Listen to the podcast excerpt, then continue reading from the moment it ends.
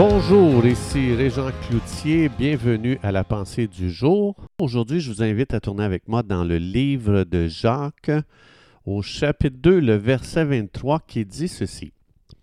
Parce qu'Abraham crut Dieu, sa foi a été échangée pour la justice de Dieu. Alors il fut appelé l'ami de Dieu. Donc, c'est quelque chose de très, très, très, très, très puissant. Simplement de croire Dieu, simplement de croire en Jésus-Christ, il y a un échange qui se fait, mon péché en échange de la justice de Dieu. C'est magnifique. Ça veut dire quand je dis Jésus, je crois que tu es le Fils de Dieu, que tu es venu sur la terre, tu es mort pour moi, tu es ressuscité des morts.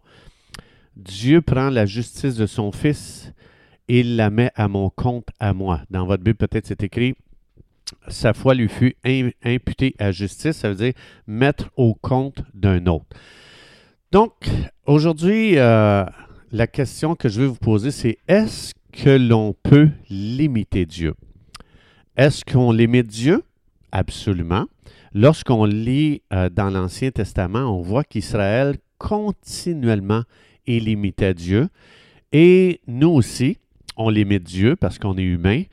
Euh, et, c'est quelque chose de naturel. Aussitôt que quelque chose devient surnaturel, oh boy, qu'on a de la difficulté, on a, tendance à limiter Dieu et euh, de baisser les bras et de dire hmm, ça là, c'est trop pour moi. Donc, c'est naturel de limiter Dieu.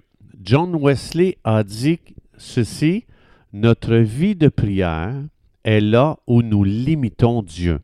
C'est-à-dire, Dieu ne peut rien faire pour l'humanité à moins que quelqu'un demande à Dieu de faire quelque chose. Donc, c'est assez étonnant ce que John Wesley a réalisé. Il a réalisé que Dieu nous a tellement amenés avec lui, co-participants, co-équipiers, que Dieu attend que je lui demande quelque chose pour faire quelque chose. Donc, euh, euh, c'est quand même assez grand. Qu'est-ce que Dieu nous a donné comme droit, comme privilège d'aller à lui puis de lui parler concernant n'importe quelle situation? Et Dieu attend que je lui en parle avant de faire quelque chose. Pourquoi est-ce qu'il en est ainsi? Bien, quand Dieu a créé Adam, dans le Jardin d'Éden, quand on voit dans Genèse au début, on voit que Dieu a donné à Adam la domination sur toute chose, sur toute la création de Dieu. Et euh, Adam, euh, Adam, ce qu'il a fait, on voit dans, Psaume 8 que Dieu, pas juste à Adam qu'il a donné ça, mais il a donné ça à chaque être humain. Il nous a couronnés de gloire et d'honneur. Il, nous a fait, il nous a fait comme des dieux, ça dit dans Psaume 8. Alors, euh, donc c'est pour ça que Dieu nous a donné à Adam la domination de toute la création. Par contre, on voit que déjà dans les premières pages de la Bible, que Adam a commis une très très haute trahison. Il nous a tous vendus, lui qui nous représentait, on voit ça dans Romains 4, Adam est la tête fédérale de l'humanité. Il nous représentait tous. Alors Adam, ce qu'il a fait, il nous a vendus à Satan et il a fait de Satan le Dieu de ce monde. On voit ça dans 2 Corinthiens 4.4.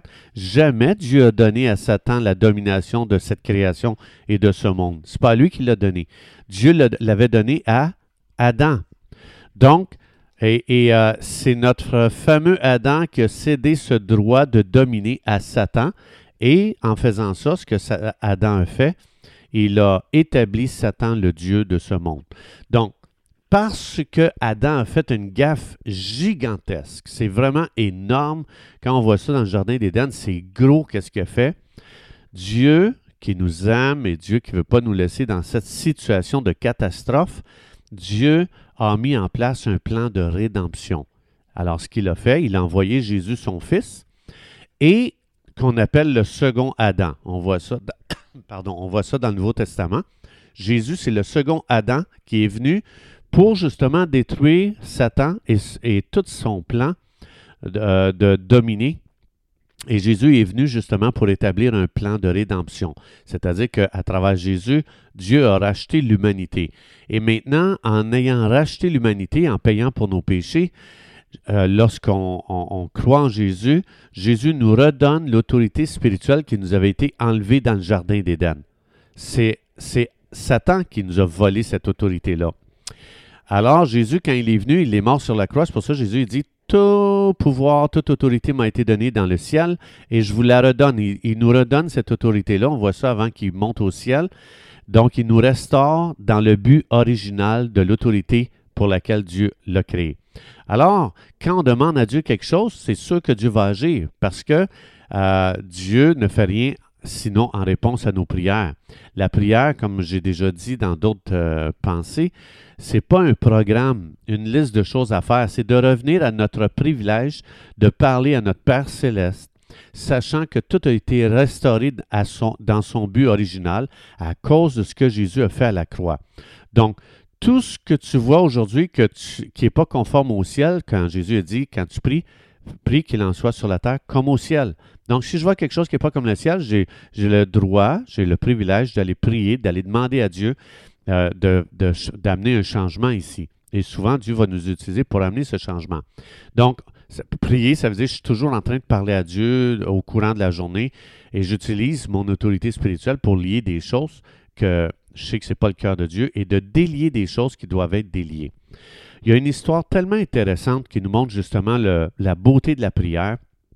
Dans Genèse chapitre 18, Dieu dit à Abraham qu'il va venir détruire Sodome et Gomorre parce que le péché a atteint le maximum. Le, péché ne pouvait plus aller plus loin.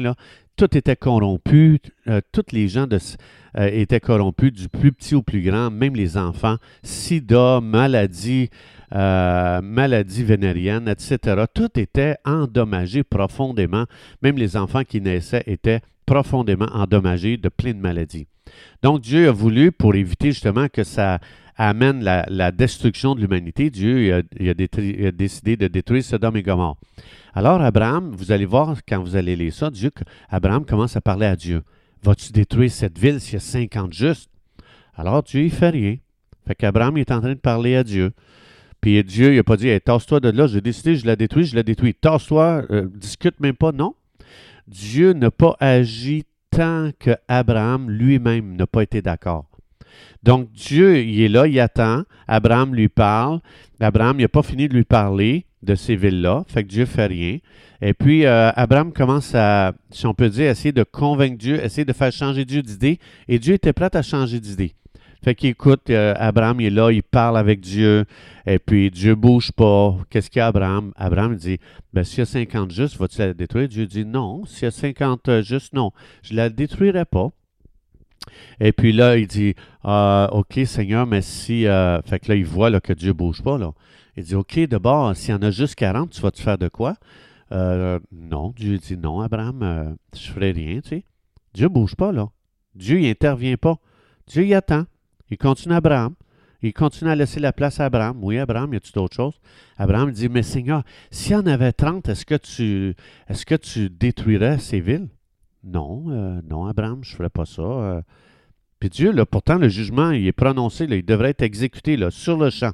Dieu fait rien, il attend. Dieu bouge même pas. Dieu, il bouscule pas Adam. Dieu prend le temps d'écouter ce qu'Adam a à euh, ce que Abraham a à Jamais une seule fois Dieu dit, OK, là, c'est assez Abraham, là. Je t'ai écouté, je t'ai dit, non, c'est non. Non, Dieu ne va jamais interrompre Abraham.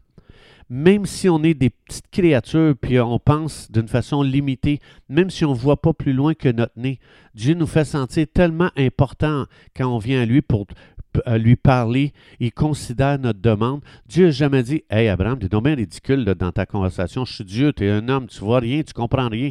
Non, jamais Dieu a fait sentir ridicule. Il le prend très au sérieux. Il l'a tellement honoré qu'il attend, il ne bouge pas. Et dans Jacques 2, 23, c'est pour ça qu'on a lu Abraham, c'est l'ami de Dieu. Dieu prend le temps de l'écouter. Dieu nous a appelés amis. Jésus il dit dans Jean 15, je vous appelle plus serviteurs, je vous appelle mes amis.